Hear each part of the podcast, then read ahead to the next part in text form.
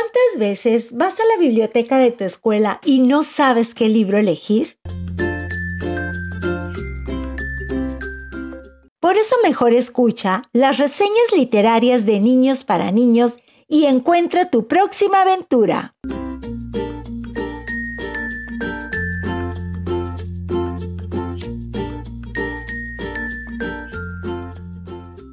Hola, soy Vera de Tercero A y hoy les quiero compartir el cuento de Hansel y Gretel de los hermanos Grimm.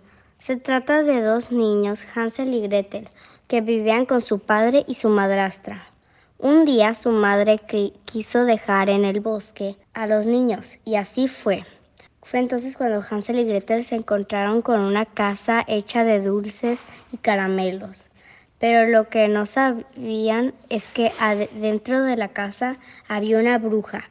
Cuando la bruja vio que los niños estaban ahí, hizo que pasaran, después hizo que Hansel engordara para meterlo a la olla, pero la bruja lo quería cocinar.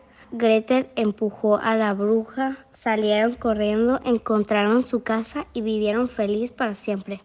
Lo que me gustó de este cuento fue la moraleja que no confíes en extraños aunque te den lo que te guste.